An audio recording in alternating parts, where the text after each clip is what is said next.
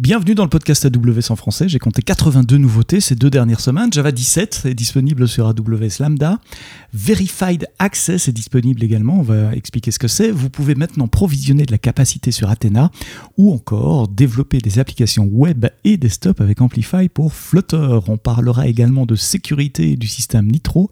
On détaille tout cela dans le podcast AWS en français. C'est parti, c'est maintenant.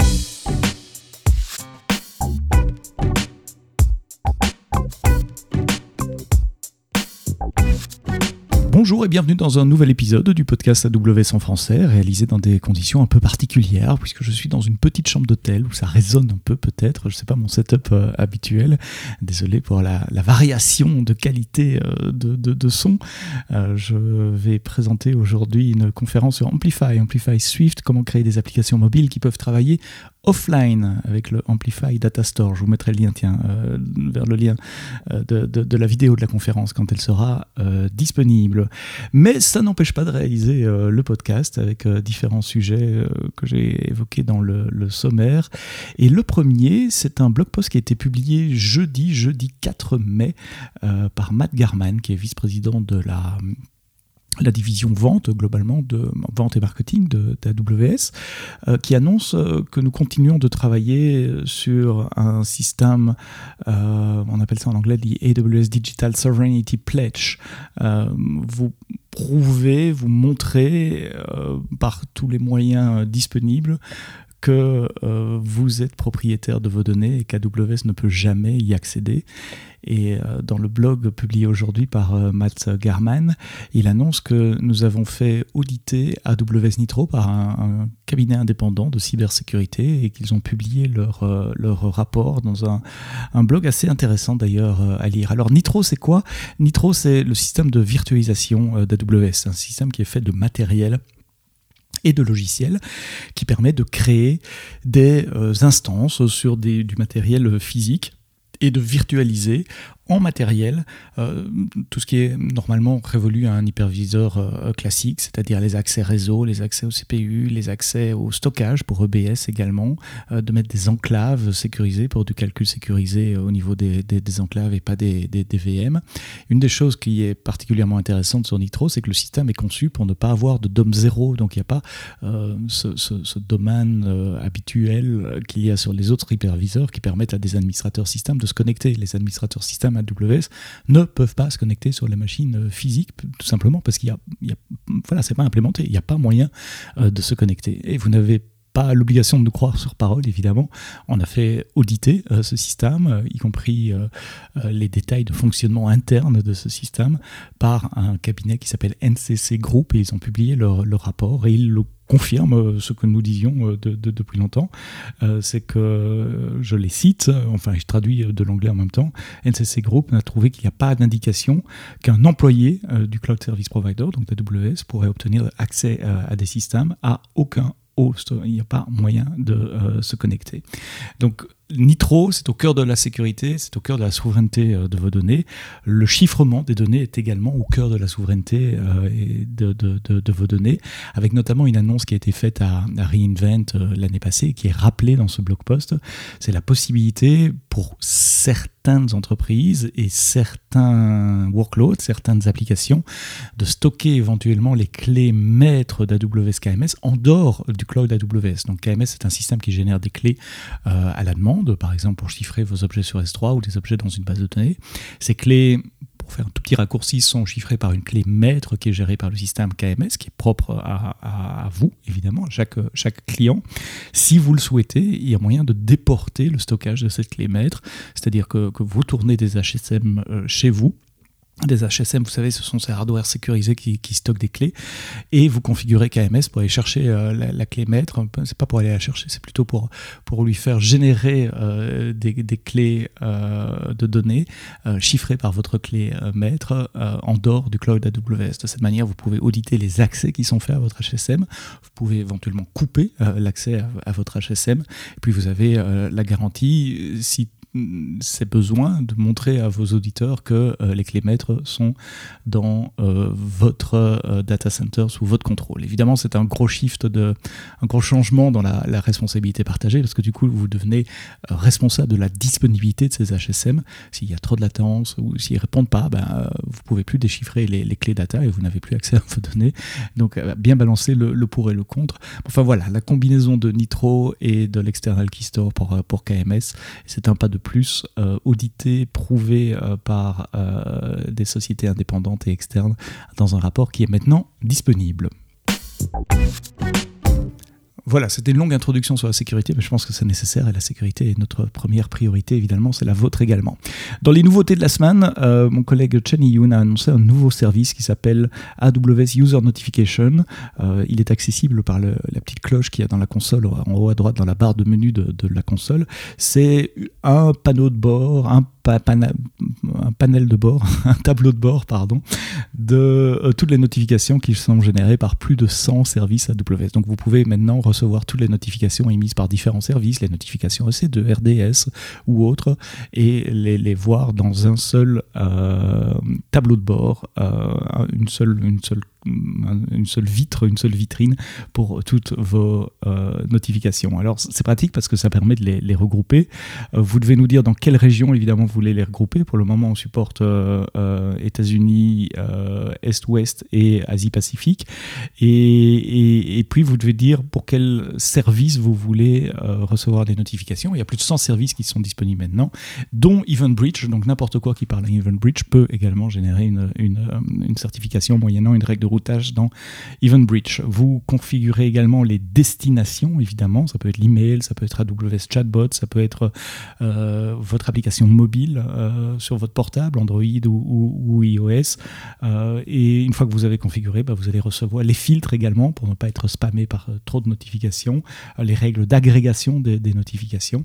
Et puis nous commencerons à délivrer les notifications en un seul endroit grâce à ce nouveau service qui a été donc lancé mercredi 3 mai, euh, AWS User Notifications.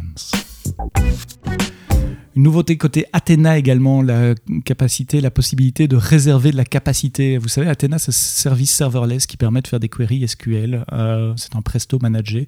Ça permet de faire des queries SQL sur Amazon S3 et jusqu'à présent, il y avait un pool de capacité euh, multitenant partagé par tout le monde. Donc, quand vous envoyez une, requête sur Athena, ça se pouvait qu'elle soit un peu euh, mise en, file d'attente pendant quelques secondes, quelques minutes parfois. Ça dépend un peu de, la requête et de la région et de l'heure à laquelle vous, vous la faites.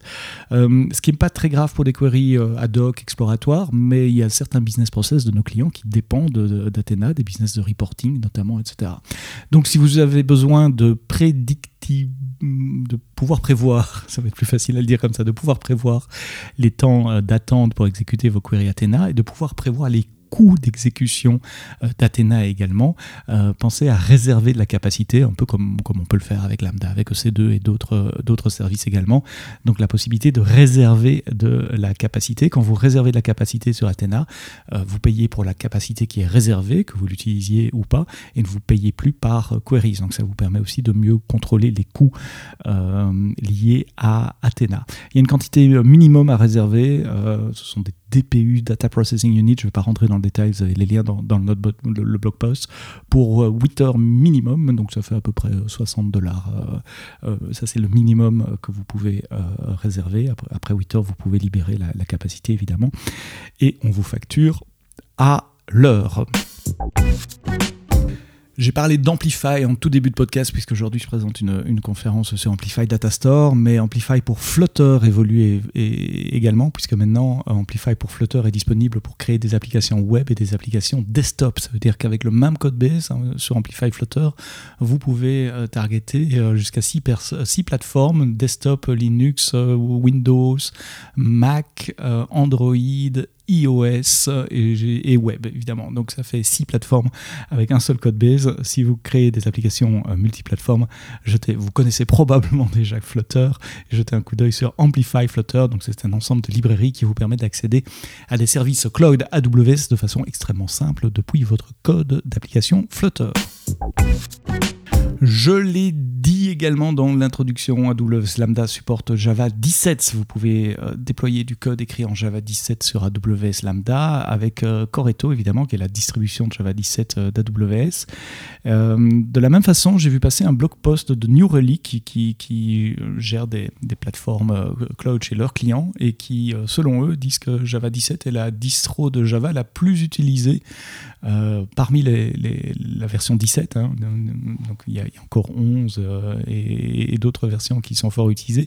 Mais si on regarde juste Java 17, l'adoption de Java 17 euh, chez leurs clients, c'était Oracle JDK qui était la distribution de Java la plus distribuée, la plus utilisée jusqu'à l'année passée. Et, là, ça change.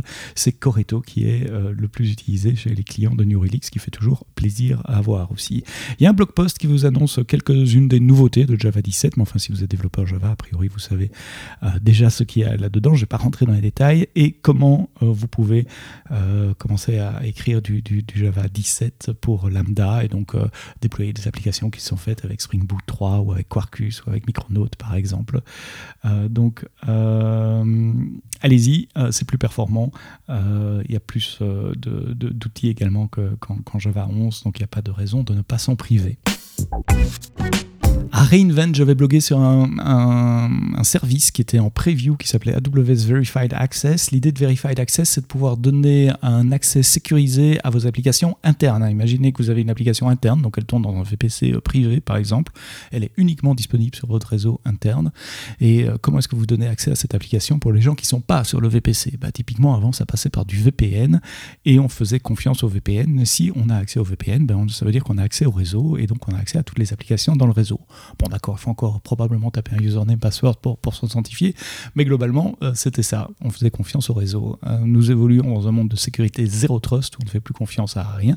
Donc, l'idée, c'est de prendre les, endpoints de vos applications euh, internes, privées, de les exposer en public à travers un nouveau nom DNS, par exemple public, my application, mycompany.fr, et d'appliquer toute une série de validations de politiques d'accès sur ce endpoint. Et si la politique d'accès est validée, alors forwarder les requêtes vers euh, l'application euh, privée. Alors quelles sont les, requêtes qu'on peut vérifier? Qu'est-ce qu'on peut vérifier sur une requête? On peut vérifier l'authenticité, évidemment. Est-ce que la personne est bien celle qu'elle prétend être Donc avec de l'authentification euh, par single sign-on par exemple. Mais aussi on peut vérifier toute une série de choses, par exemple les postures de sécurité de l'appareil qu'on utilise pour se connecter. J'utilise un Mac, est-ce que ce Mac est bien managé? Est-ce qu'il a un antivirus à jour? Est-ce qu'il a bien les certificats de mon entreprise? Bref, vous, administrateur système, vous définissez les politiques de sécurité euh, à donner à ce endpoint et chaque requête à ce endpoint sera vérifiée au prisme des politiques de sécurité que vous avez euh, définies. Donc ça vous permet de donner un accès sans VPN à des ressources qui sont privées, qui sont dans un, dans un VPC privé. On utilise une technique similaire, alors je ne sais pas si c'est le même service ou si autre chose qu'on utilise chez, Amazon depuis plusieurs années et euh, je dois dire que l'expérience utilisateur est top parce que je ne dois plus démarrer le, VPN en début de journée quand je suis pas sur le réseau du, bureau, euh, on a accès à toutes nos applications internes, les wikis, euh, les, systèmes de, tracking d'issue, de reporting, etc., sans plus jamais, quasiment plus jamais, devoir démarrer un VPN. Et c'est un vrai plaisir. Donc si vous voulez donner le même confort d'utilisation à vos utilisateurs, jetez un coup d'œil sur AWS Verified Access. AWS Fault Injection Simulator FIS, FIS, c'est le seul service, j'aime bien blaguer avec ça, euh, qui essaye de faire tomber vos infrastructures, vos infrastructures en test évidemment. C'est un service qui permet euh, d'injecter des fautes, d'injecter des pannes dans votre infrastructure de manière à pouvoir expérimenter et euh, voir comment votre application se comporte quand il y a plus de CPU disponible, quand la mémoire est épuisée, quand le réseau est extrêmement lent et puis d'autres cas de tests amusants que vous pouvez euh, créer de manière à tester la résilience de vos applications, euh, de tester l'observabilité également. Est-ce que vous monitorez les bonnes métriques Est-ce que vous capturez bien le fait qu'il y a un problème avec, euh, avec l'application ou pas? Euh, FIS rajoute un nouveau type de, de test, c'est les, les, tests disk is full, donc la capacité de pouvoir remplir un disque pour simuler ce qui se passe quand il n'y a plus de capacité sur un disque, vous le savez, hein, quand ça arrive sur votre laptop ou quoi en général, le crash n'est pas loin. Euh, donc c'est un nouveau test que vous pouvez faire, le No Space Left on Device, euh, avec AWS Fault Injection Simulator. Puis je terminerai euh, ces nouvelles d'AWS des deux dernières semaines pour ce podcast AWS en français avec AWS AppSync. AppSync, vous le savez, c'est un service entièrement managé qui expose des API GraphQL euh, à vos applications, typiquement des applications web et mobile. GraphQL ayant l'avantage sur REST de pouvoir aller faire des queries sur plusieurs euh, endpoints, donc d'agréger des données de sources différentes, et surtout aussi de pouvoir laisser le client définir quels sont les niveaux de, données, quelle la granularité des données, quels sont les champs euh, que euh, le client souhaite recevoir, ce qui permet de faire des, API assez évolutives et performantes pour pouvoir aller chercher des données sur des sources de données. Côté euh, GraphQL, un serveur GraphQL exécute ce qu'on appelle en général des résolveurs qui sont souvent écrits en JavaScript. C'est le code que le serveur GraphQL va utiliser pour aller chercher les données sur différentes euh, data source, la nouveauté, c'est que AppSync maintenant supporte des euh, résolveurs écrits en TypeScript. TypeScript, c'est JavaScript comme il aurait dû l'être. C'est un superset de JavaScript qui a été euh, développé par Microsoft et qui est fortement typé, donc ce qui permet d'attraper toute une série d'erreurs au moment de la compilation plutôt qu'au moment du runtime. Et c'est toujours sympa d'avoir ces erreurs qui explosent à la face du compilateur plutôt qu'à la face de nos utilisateurs. Donc si vous utilisez, si vous faites des custom resolvers dans AppSync, sachez que vous pouvez les faire avec euh, euh, TypeScript maintenant euh, dans AppSync. Et puis, j'aime bien toujours terminer en citant le blog de quelqu'un de la communauté. Ici, c'est le AWS Hero, Serverless Hero, qui s'appelle Yann Koui, qui est en Hollande, si je ne me trompe pas, qui a un site web qui s'appelle theburningmonk.com. Il a fait un chouette article également qui explique comment faire de l'auto authentification euh, par des groupes et de l'autorisation par des groupes avec AppSync et des Lambda Authorizer. Il explique le, challenge de AppSync plus Cognito. Euh, souvent, c'est difficile de faire des applications euh, multitenants euh, et de mélanger les attributs cognito avec euh, les, groupes euh, cognito. Et donc, il propose une autre solution, dire voilà, on va faire l'authentification ailleurs, dans Auth 0 dans son exemple, mais ça pourrait être Octa ou autre chose, ou Ping par exemple, et puis importer certains attributs de l'identity provider et de ne plus utiliser Cognito, mais d'utiliser un système de, de groupe self-managé, donc avec des autoriseurs, des autorisateurs, je ne sais pas comment on dit, des authorizers lambda implémentés en lambda directement depuis AppSync. C'est intelligent, c'est malin tout plein. J'aime bien cette solution-là. C'est bien expliqué comme d'habitude, euh, le, fait Yann. Euh, donc si vous jouez avec de l'autorisation par groupe sur AppSync, euh, que vous n'avez pas nécessairement besoin de Cognito, allez jeter donc un coup d'œil sur sa solution et les notes sont évidemment dans les notes du podcast. Merci d'avoir écouté ce podcast AWS en français euh, jusqu'au bout. Euh, rendez-vous la semaine prochaine pour un, nouvel épisode. On parlera de certification la semaine prochaine. Comment se préparer à un examen de certification AWS. C'est un sujet que vous étiez nombreux à me demander de revoir parce que j'en ai déjà fait un il y a quelques années. Mais enfin, c'est toujours bien de se mettre à jour. Donc, si vous êtes en train d'étudier pour préparer une certification AWS, rendez-vous la semaine prochaine. Et d'ici là, quoi que vous codiez, codez-le bien.